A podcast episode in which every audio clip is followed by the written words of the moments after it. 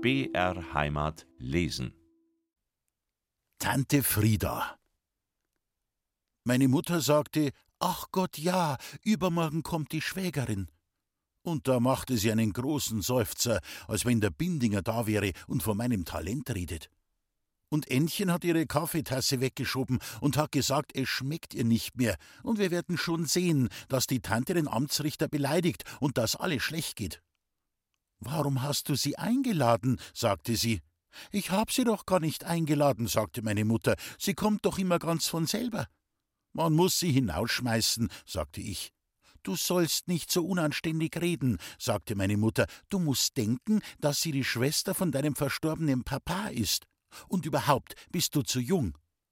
Aber wenn ihr sie doch gar nicht mögt, habe ich gesagt, und wenn sie den Amtsrichter beleidigt, dass er Entchen nicht heiratet, und sie freut sich schon so darauf, vielleicht sagt sie ihm, dass er schielt.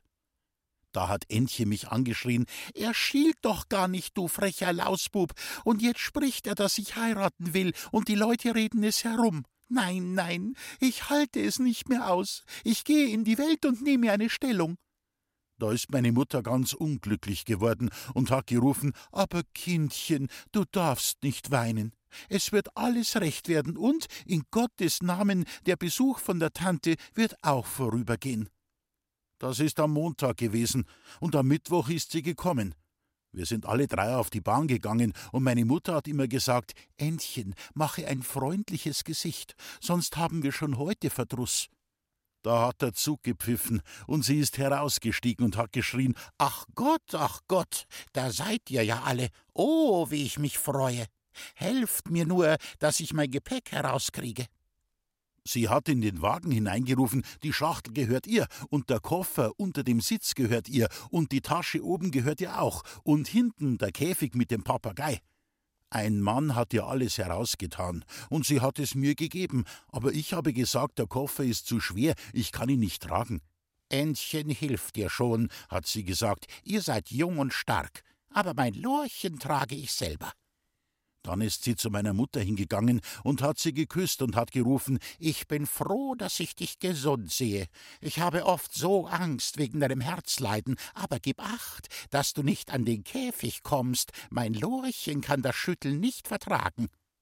Meine Mutter hat den großen Koffer angesehen und hat gemeint, es ist vielleicht besser, wenn ihn der Stationsdiener tragt, aber die Tante hat gesagt, nein, ich gebe es nicht zu, dass du Auslagen hast. Die Kinder werden schon fertig damit. Ännchen hat es probiert. Es ist nicht gegangen, weil er zu schwer war. Da ist der Alois gelaufen gekommen, das ist der Stationsdiener, und er hat den Koffer genommen. Die Tante hat wieder zu meiner Mutter gesagt, es ist ihr nicht recht, dass wir Auslagen haben, und sie hat nicht gedacht, dass Ännchen so schwächlich ist. Aber es fällt ihr ein, dass sie schon als Kind zart war. Vielleicht hat sie etwas geerbt von dem Herzleiden von meiner Mutter. Ich bin aber Gott sei Dank gesund, hat meine Mutter gesagt, und der Arzt findet nichts mehr. Ja, die Ärzte, hat die Tante gerufen, bei meinem armen Josef haben sie auch nichts gefunden, bis er tot war, und oft wollen sie es einem nicht sagen. Dann sind wir heimgegangen. Unterwegs hat Ännchen zu mir gewispert Du wirst sehen, Ludwig, sie bleibt die ganze Vakanz. Das glaube ich nicht, habe ich gesagt. Wenn sie bleiben möchte, finde ich schon etwas, das sie geht. Da hat Ännchen heimlich gelacht, und sonst ist sie doch immer unglücklich, wenn etwas von mir herauskommt. Aber diesmal hat sie gelacht und hat gefragt Was willst du denn machen? Ich habe gesagt, das weiß ich nicht. Vielleicht mache ich einen Speiteufel in dem Papagei seinen Käfig, oder ich rupfe ihn, dass er nackt wird, oder ich tue sonst was. Man kann es nicht vorher sagen, was man tut, weil man erst studieren muss, was sie am meisten ärgert. Entchen hat gewispert, wenn du etwas findest, das sie geht, schenke ich dir zwei Mark. Das ist recht, habe ich gesagt, aber du musst mir zuerst eine Mark geben, weil ich vielleicht Auslagen haben muss. Sie hat mir auch eine Mark versprochen, und dann sind wir heimgekommen. Wir haben an der Tür warten müssen, weil meine Mutter nicht so schnell gehen kann und mit der Tante zurückgeblieben ist. Im Hausgang hat die Tante gesagt, in Gottes Namen, da bin ich also wieder. Nein, wie es hübsch ist bei dir. Du hast ja einen Kokosläufer da. Meine Mutter hat gesagt, dass der Gang im Winter so kalt ist und dass sie den Läufer wegen ihrer Gesundheit angeschafft hat. Der Meter kostet gewiss vier Mark, hat die Tante gesagt. Man kriegt schon um eine Mark fünfzig recht schöne Läufer. Sie ist in ihr Zimmer gegangen und ich habe ihre Sachen hineingetragen. Sie hat den Käfig auf den Tisch gestellt und hat zu dem Papagei gesagt: So, Lorchen, da sind wir jetzt, und es wird uns schon gefallen. Und dann hat sie ihren Mund an das Gitter gesteckt und hat ihn gelockt. Susu, wo ist das schöne Lorchen? Und der Papagei hat den Kopf auf die Seite getan und ist auf der Stange zu ihr hingerutscht und hat seinen Schnabel in ihren Mund gesteckt. Ich hätte es nicht tun mögen, wenn sie mir einen Sack voll Äpfel oder eine Torte geschenkt hätte. Aber die Papageien sind alle ekelhaft. Ich dachte, ob er auch so herrutscht, wenn ich ihm ein paar Federn ausreiße. Und ich dachte, wie er aussieht, wenn eine Stranitze voll Pulver bei ihm losgeht. Vielleicht hat die Tante gemerkt, was ich denke, denn sie hat sich umgedreht und hat gesagt, dass du mir artig gegen Lorchen bist, du Lausbube. Da habe ich gesagt, ja, liebe Tante. Und ich habe mich auch hingestellt und habe gerufen, Lorchen, wo bist du? Aber der Papagei ist gleich weg und hat sich in die Ecke gesetzt und hat einen Fuß aufgehoben. Und er hat die Augen aufgerissen, als wenn er schon weiß, dass ich ihm bald Pulver gebe. Ich bin hinaus, und die Tante ist gleich zu meiner Mutter in das Wohnzimmer gegangen da ist mir eingefallen, dass ich noch etwas tun muss, und ich bin ganz schnell in das Zimmer von der Tante und habe aus dem Krug den ganzen Mund voll Wasser genommen. Dann bin ich zum Käfig, und der Papagei ist wieder hergerutscht, und ich habe einen spanischen Nebel auf ihn gespritzt, dass er den Kopf hineingesteckt hat und mit den Flügeln geschlagen hat. Dann bin ich geschwind in das Wohnzimmer. Meine Mutter hat der Tante etwas zu essen gegeben, und sie haben miteinander geredet, wie es ihnen geht. Die Tante hat gesagt, sie muss sehr sparsam sein, weil sie so wenig Pension hat und kein Geld nicht.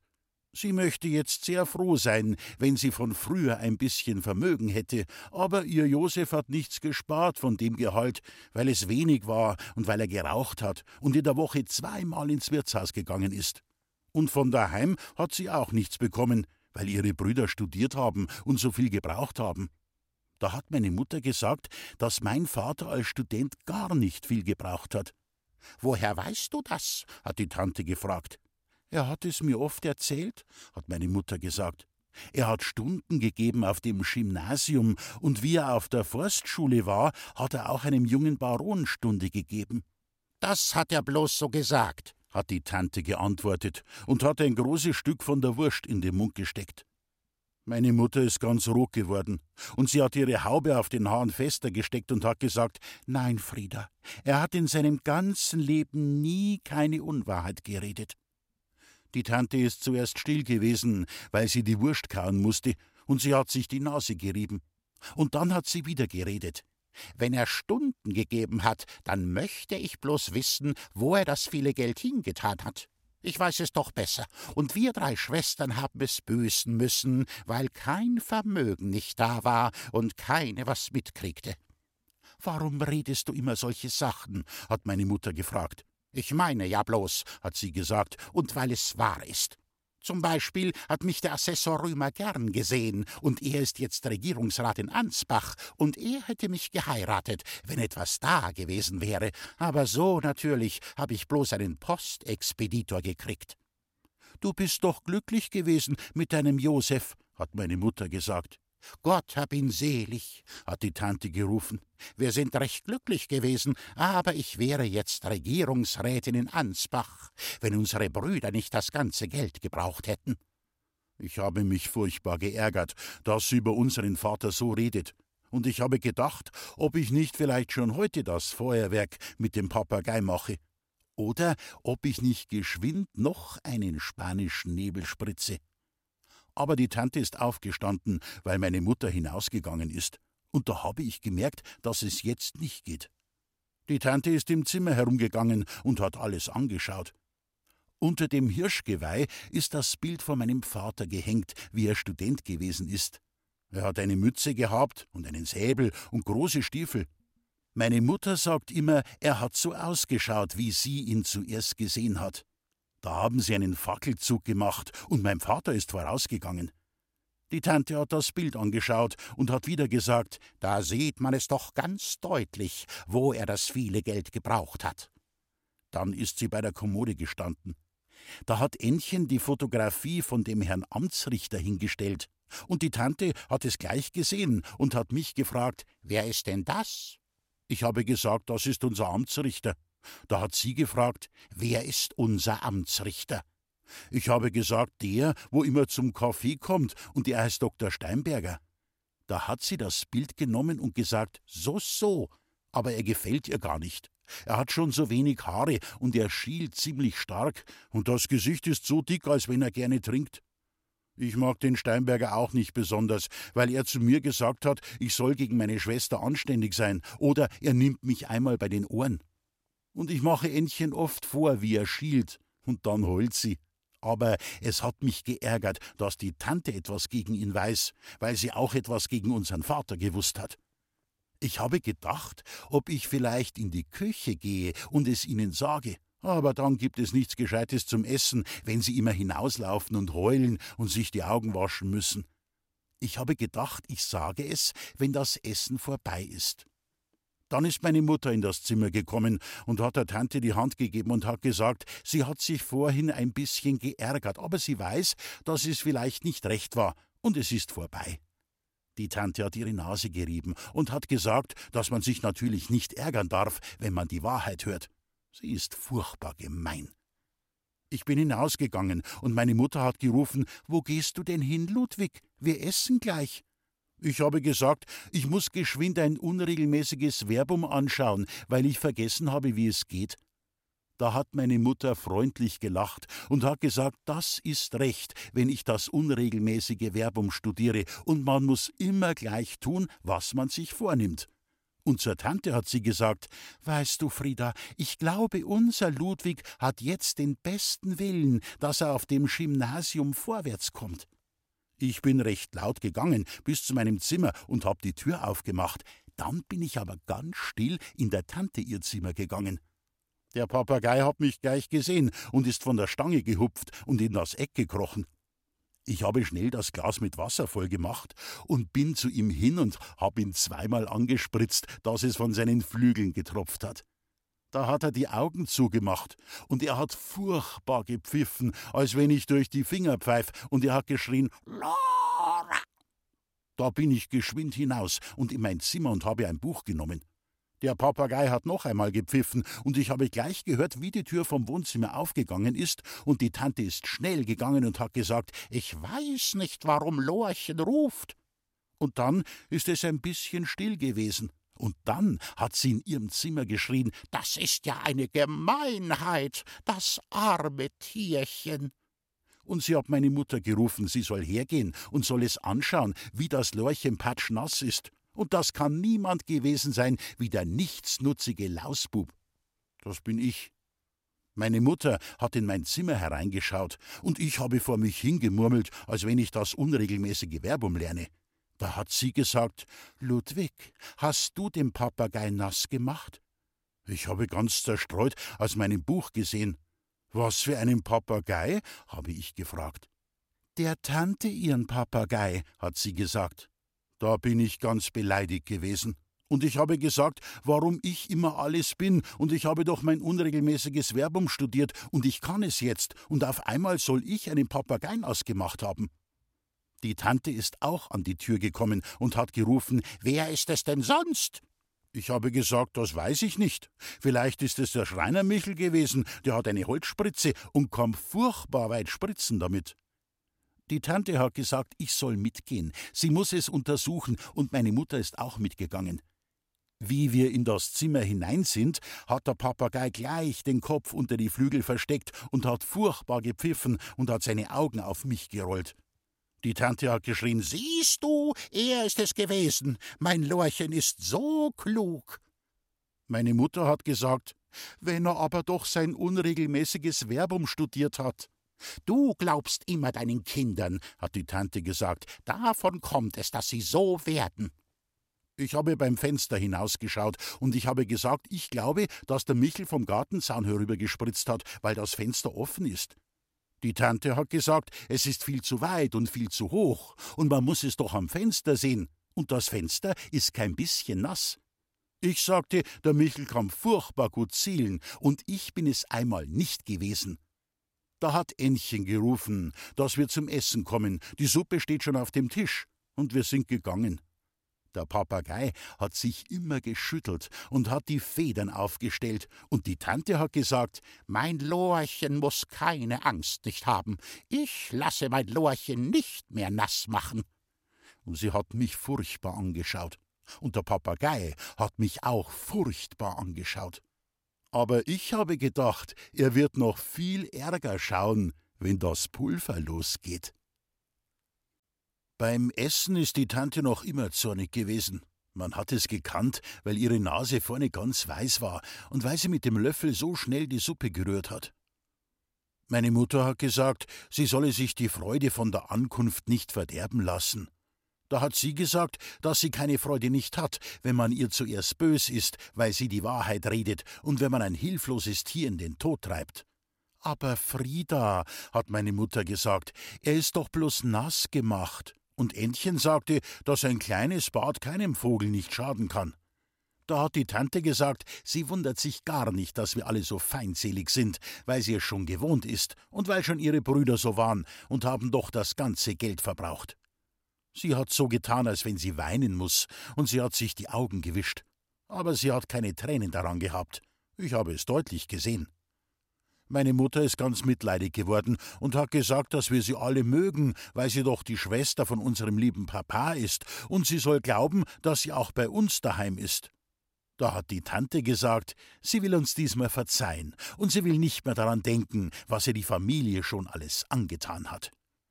Sie ist auf einmal wieder lustig gewesen, und wie der Braten da war, hat sie mit der Gabel nach der Kommode gezeigt, wo das Bild vom Steinberger war, und sie hat gefragt, was ist das für ein hässlicher Mensch? Wo? hat meine Mutter gefragt. Der dort auf der Kommode, hat sie gesagt. Meine Mutter ist ganz rot geworden, und Ännchen ist aufgesprungen und ist hinausgelaufen, und man hat durch die Türe gehört, dass sie heult.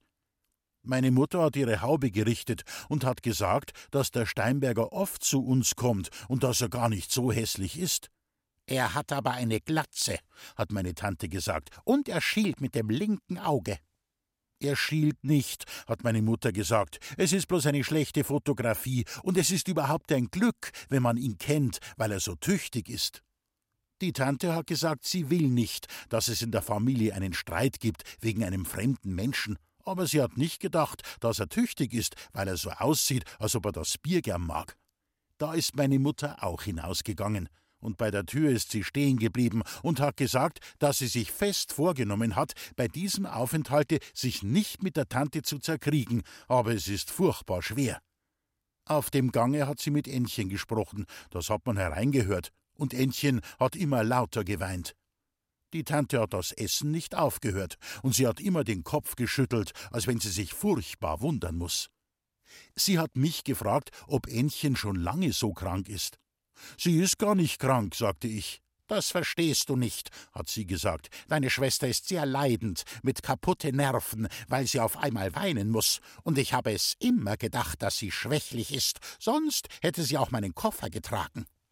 Meine Mutter ist auf einmal wieder hereingekommen und hat schnell gerufen, dass der Amtsrichter zum Kaffee kommt, und sie bittet die Tante, dass sie höflich ist.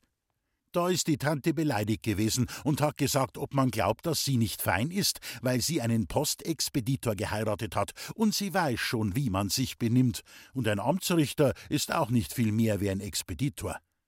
Meine Mutter hat immer nach der Tür geschaut, ob sie vielleicht schon aufgeht, und hat gewispert, die Tante soll nicht schreien, er ist schon auf der Treppe, und sie hat es doch nicht so gemeint, sondern weil die Tante geglaubt hat, dass er hässlich ist.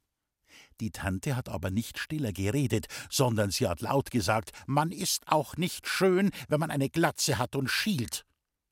Da hat meine Mutter mit Verzweiflung auf die Decke geschaut, und sie hat weinen wollen, aber da ist die Tür aufgegangen, und der Steinberger ist hereingekommen, und Ännchen auch, und ihre Augen waren noch rot.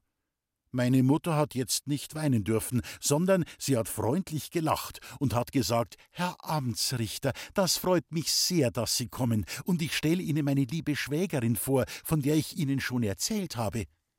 Der Steinberger hat eine Verneigung gemacht, und die Tante hat ihn angeschaut, als wenn sie ihm einen Anzug machen muss.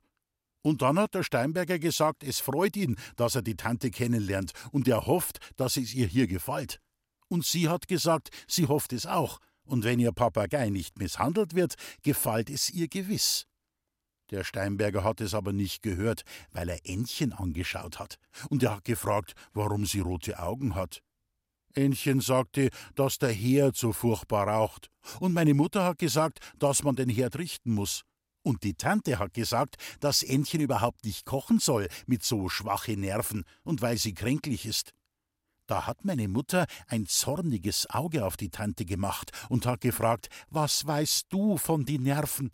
Ännchen ist Gottlob das gesundeste Mädchen, was es gibt, und kocht alle Tage und macht die ganze Arbeit im Haus. Die Tante hat gelacht, als wenn sie es besser weiß. Und dann haben wir uns hingesetzt, und Ännchen ist hinaus, dass sie den Kaffee kocht. Der Steinberger hat die Tante gefragt, wo sie lebt. Und sie hat gesagt, sie wohnt in Erding, weil es so billig ist und sie so wenig Pension hat. Und dann hat sie ihn gefragt, ob er schon einmal in Ansbach war. Und er hat gesagt, ja, er ist dort gewesen. Da hat sie gefragt, ob er den Regierungsrat Römer nicht kennt. Und wie er gesagt hat, nein, er kennt ihn nicht, hat sie gesagt, dass sie sich wundern muss, weil er doch so bekannt ist. Der Steinberger hat gesagt, er ist bloß durchgefahren in Ansbach. Und meine Mutter hat gesagt, dann ist es nicht möglich, dass er die Beamten kennt. Aber die Tante hat gesagt, der Römer ist ein hoher Beamter und kommt gleich nach dem Präsident, da muss man ihn doch kennen. Und sie hat erzählt, dass sie eigentlich seine Frau sein muss, aber es ist nicht gegangen, weil sie aus einer Beamtenfamilie ist, wo die Söhne studiert haben. Meine Mutter ist sonst immer in der Küche und lässt Entchen hereingehen, wenn der Steinberger da ist, aber heute ist sie nicht hinaus. Ich glaube, sie hat sich nicht getraut, weil sonst die Tante geschwind etwas sagt. Und sie ist immer auf ihrem Sessel gerutscht und hat die Tante gefragt, wie es dem Förster Meier geht und ob seine Frau gesund ist und wo die Kinder sind und ob er noch den schönen Hühnerhund hat. Da hat die Tante immer eine Antwort geben müssen, und wenn sie fertig war, hat sie geschwind den Steinberger anreden wollen, aber meine Mutter hat gleich wieder etwas gefragt. Da ist der Steinberger aufgestanden und hat gesagt, er will nachschauen, ob der Herd noch raucht. Da hat meine Mutter lustig gelacht, wie er draußen war, und hat gesagt, er ist immer so aufmerksam. Die Tante hat gesagt, sie weiß nicht, die Fotografie kommt ihr geschmeichelt vor, weil er noch stärker schielt in der Wirklichkeit. Aber meine Mutter hat sich nicht geärgert. Und sie hat jetzt die Tante gar nichts mehr gefragt über dem Förster Meier, seinen Hühnerhund und seine Kinder, und sie hat fleißig gestrickt. Und dann ist Ännchen hereingekommen mit dem Kaffee und den Tassen, und der Steinberger ist hinter ihr gegangen und hat gefragt, ob er nicht helfen kann. Und dann haben wir Kaffee getrunken, und meine Mutter hat gelacht, wenn der Steinberger etwas gesagt hat, und Ännchen hat gelacht, aber die Tante hat nicht gelacht, und sie hat immer an ihre Nase gerieben. Meine Mutter hat gefragt, ob es ihr schmeckt, und sie hat gesagt, sie weiß es nicht, weil es so ungewohnt ist, denn sie kann mit ihrer Pension keinen Bohnenkaffee kaufen. Da hat der Steinberger gesagt, das ist schade, denn der Kaffee ist das Beste, was es gibt, besonders wenn ihn Fräulein Ännchen kocht. Die Tante hat ihn gefragt, ob er immer den Kaffee so gerne gemocht hat, und er hat gesagt ja. Da hat sie gelacht und hat gesagt, das kann sie gar nicht glauben, weil die Studenten so gern Bier trinken. Da hat er auch gelacht und hat gesagt, dass er nicht viel getrunken hat, weil er fleißig sein musste und nicht viel Geld hatte. Aber die Tante hat wieder gesagt, sie glaubt es einmal nicht. Warum glaubst du es nicht? hat meine Mutter gesagt. Es gibt doch viele Studenten, die kein Bier nicht trinken, und der Herr Amtsrichter hat keine Zeit dazu gehabt, und er musste mit seinem Geld sparen. Das weiß man doch, wie die Studenten sparen, hat die Tante gesagt. Wenn sie nichts mehr haben, so lassen sie alles aufschreiben. Das weiß niemand besser als ein Mädchen, von dem drei Brüder studieren. Und der Herr Amtsrichter hat so wenig Haar auf dem Kopf, da war er doch gewiss einmal recht lustig. Ännchen hat gerufen, aber Tante. Und meine Mutter hat gerufen, aber Frieda. Und sie hat gesagt, was habt ihr denn? Ich meine es im Spaß. Und es ist doch wahr, dass man seine Haare verliert, wenn man recht lustig ist und ein bisschen gerne trinkt. Ich habe gemeint, der Steinberger ärgert sich.